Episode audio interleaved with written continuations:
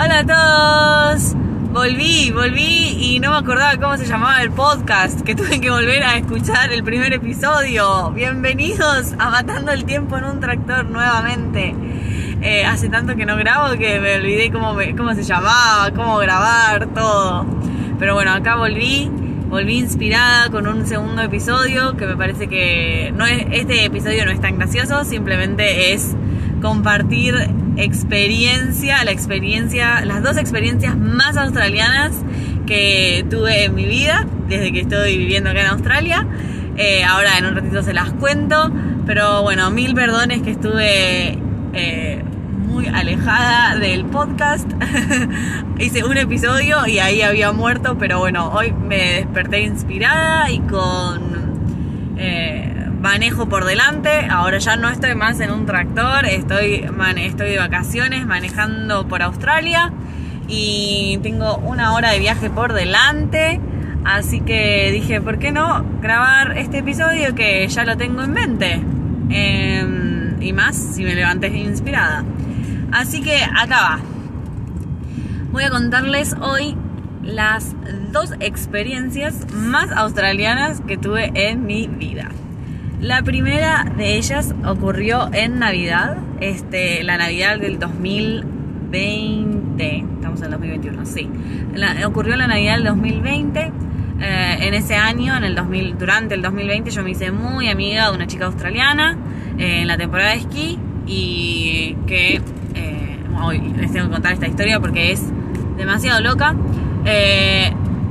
yo compartíamos habitación con Nikki, en la temporada de esquí, entonces obviamente con quien compartís habitación en una temporada de esquí, claramente te volvés súper amiga, nos volvimos muy muy amigas. Y después cuando la temporada de esquí por razones de coronavirus y falta de nieve terminó cerrando, eh, yo decidí irme a una farm, a la farm de potatoes, como todos bien saben, y Nikki se quedó en el centro de esquí como un un mes más y al mes nos escribe y nos dice que se está yendo a trabajar a la farm de potatoes en South Australia, pero que era la competencia que estaba del otro lado de la ruta de mi farm. Así que nada, muy gracioso. Obviamente ya éramos súper amigas y viviendo y trabajando en una farm, una enfrente de la otra, más. Cuestión que me terminó invitando a su Navidad familiar en el 2020 y eh, las dos, los dos hechos eh, navideños ahí, súper australianos, fue que el día 24 a la noche, yo estaba en la casa de Nicky con la familia, mamá, papá y hermana. Y a las 11 de la noche ya todo el mundo se levantó y se dijo, bueno, buenas noches, nos vemos mañana. Y todo el mundo se fue a dormir. Porque acá Navidad, o por lo menos la familia Nicky, eh, festeja Navidad el día 25 en un almuerzo.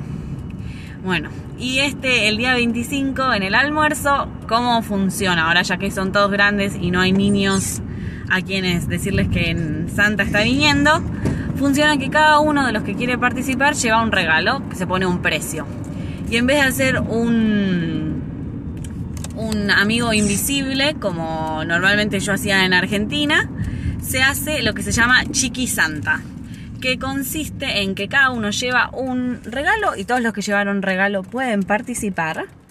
Y mm, se reparten números del 1, o sea, se reparten números del 1 a la cantidad de regalos que haya. Y el número más bajo es el primero en elegir regalo. Y el número más alto es el último en elegir regalo. Pero el último, el número más alto es el mejor número por el siguiente motivo porque puede robar regalos. Uno puede decidir robar el regalo. Ay, no me gusta cómo lo estoy grabando esto. Ay, va de nuevo la explicación porque no se entiende. Eh, funciona así. Todos los que quieren participar llevan consigo un regalo. Ese regalo se pone arriba de la mesa y se cuenta cuántos regalos hay. Si hay regalos, hay 20 regalos, por ejemplo, se reparten números del 1 al 20. El número 1 es el primero en agarrar un regalo y agarra el regalo que más le tiente a la vista según el empapelado. Y después el número 2 puede elegir si robar el regalo del número 1 o agarrar otro regalo. Y así sucesivamente. Por ende, el que tiene el número más grande es el que mejor regalo va a tener, por así decirlo, porque ya sabe cuáles son todos los regalos, están todos los regalos abiertos menos uno. Y entonces puede decidir robar un regalo o abrir el último regalo abierto. Obviamente si te roban regalo, eh, después vos eh, abrís otro de la mesa, no es que te quedas sin regalo. Pero si te roban el regalo, si vos tenías un número bajo y te quedaste sin regalo porque te lo robaron, agarras un nuevo regalo de la mesa. Pero la cuestión, el hecho más australiano que me pasó ahí fue que hubo un momento, creo que el número 5, por ejemplo, eh, abrió el regalo y era una eh, caja, no, una caja no, un set de herramientas. Que cuando yo vi eso dije, ay, gracias a Dios que esto no me tocó a mí me muero si me toca un set de herramientas. ¿Qué hago con un set de herramientas? Cuestión que toda la familia, grandes, o sea, los abuelos, los padres y los más jóvenes, todos empezaron a pelear por el regalo. Empezaron a decir, no, qué buen regalo, qué buen regalo. Y ese regalo llegó a ser robado tres veces. O sea que es el en, en la familia Nicky ponen el límite de robar de cada regalo puede ser robado tres veces. Y el regalo de las herramientas fue robado tres veces me pareció algo súper increíble, súper australiano, porque no sé, yo me imagino en mis entornos, en mis círculos, en Buenos Aires, y creo que el regalo de un set de herramientas sería el último, el que nadie quiere, o el que, uh, bueno, me tocó, en algún momento lo usaré. Y ahí estaban todos peleándose y diciendo, no, esto lo puedo usar para tal cosa, ay, no, yo lo quiero, yo lo quiero. Así que me pareció un hecho súper australiano. Eh, muy gracioso y muy divertido. Yo esa, en esa Navidad tuve el número más grande, así que me terminé robando un roomie eh, que lo vengo trayendo conmigo a lo largo de mis viajes. Eh, y por suerte como era el último número, el roomie también fue un regalo muy robado, pero como yo era el último número, a mí nadie me lo robó, por suerte. Y después, eh, ese fue uno de los hechos australianos de mi vida. Y después el segundo hecho australiano de mi vida fue ahora en estos últimos meses en la farm, en enero o en febrero, no me acuerdo muy bien, creo que en enero fue, que los chicos australianos en, el, en la farm había eh, australianos trabajando, eh, los, mis más amigos tendrían entre 22 y 33 años, eran tres, em, eran cuatro al final en verdad, pero, uy, ay, em, pero bueno, cuestión que un día uno de ellos, el más grande, me dice, che, ¿no viniste al pub con nosotros ayer? Yo como, eh, esos, ese nosotros eran los tres australianos, tres australianos y yo, nada, no, o sea, somos súper amigos, pero nunca me habían invitado, claramente si nunca me habían invitado no le digo, no, no me invitaron. Ay, no, pero vos estás siempre invitada, no sé qué. Entonces empecé a hablar con los otros y le digo, ay, che, eh, Loki me invitó al pub la próxima vez que van y no sé qué. Y me dijeron, bueno, sí, sí, estás reinvitada, vení. Así que, como el after office en Buenos Aires, que al after office salís de trabajar y te vas de after a tomar una birra o algo así, acá en Australia, normalmente en Argentina cuando vas a un bar, o, salís de la oficina que estás decentemente vestido, o te vas a tu casa primero, te bañas, te cambias, te, no sé, te pones un poco de perfume y vas.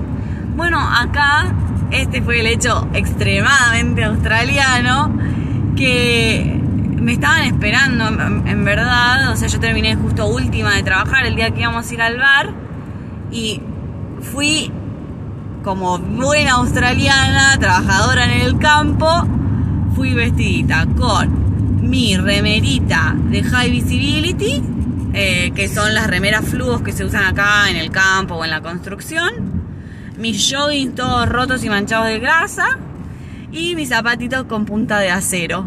Y estuvimos ahí en, la, en el pub, nos atendieron, obviamente te atienden sin, sin problema, quiero aclarar una cosa, es un hecho súper australiano esto de caer al pub vestido todo, o sea, todo chivado del día de trabajo, con la ropa de trabajo, sucio, eh, sucia la ropa, sucio vos, todo. Es algo, es un hecho re australiano, pero bueno, también porque estoy, estaba viviendo cerca de un, o sea, en un pueblo que era granjero, por así decirlo, yo no sé. No, igualmente en las grandes ciudades también te no hay ningún problema y se puede, puedes entrar al bar eh, sin problema, pero acá nadie me miró, nadie dijo, eh, ay, qué olor, nadie me miró raro, ni nada. Uno va así vestido al pub y estuvimos en el pub tomando cervezas y, sidras. Em, hasta que el pub cerró, obviamente en horario muy, muy australiano, a las 12 de la noche. Pero bueno, nos fuimos ahí desde las 7 de la tarde hasta las 12 de la noche al pub, al pub del pueblo, vestidos bien de trabajo, los tres, eh, obviamente, en, esa ocasión éramos solo tres, em, no estábamos todos. Eh, y ahí estuvimos en el pub tomando desde el mostrador, pidiendo en el mostrador, sentaditos en el mostrador, después nos fuimos a comer. Eh, pero bueno, fue un hecho extremadamente australiano que hoy en día me arrepiento de no haber pedidole a los chicos como que eh, no haberle pedido a los chicos una foto, porque eso tendría que haber quedado para el recuerdo. y después las próximas veces que fui, yo había terminado de trabajar más temprano, entonces yo había aprovechado y me había bañado. Pero sí, una vez me bañé y una vez también fui vestida así de. Una vez más fui vestida así de granjera australiana. Eh, pero bueno, me arrepiento un montón de no haber conseguido esa foto. Voy a tener que volver a, a trabajar en una farm y vestirme y ir a un pub y sacar una foto para tener el recuerdo, por lo menos. Pero bueno, esas dos fueron las dos situaciones más australianas que me tocó vivir. Eh, la, familia de Nicky peleándose por, la, por el set de herramientas y ir vestida a un pub, eh, vestida totalmente de trabajo, sucia. Me pareció algo muy gracioso y muy divertido y súper australiano y me gustó, me gustaron ambas experiencias, la verdad. Así que eso es todo por hoy. Ese es el nuevo episodio de Matando el Tiempo en un Tractor. Espero que les guste. Eh, perdón por el lapsus mental que se me hizo ahí en el medio cuando estaba intentando explicar el Chiqui Santa. Pero bueno, son cosas que pasan mientras uno graba. Eh, más con la falta de práctica que tenía yo. Eh, así que nada, espero que, que, lo hayan disfrutado y cuando surja un nuevo episodio los dejo saber, así lo pueden escuchar. Beso grande para todos.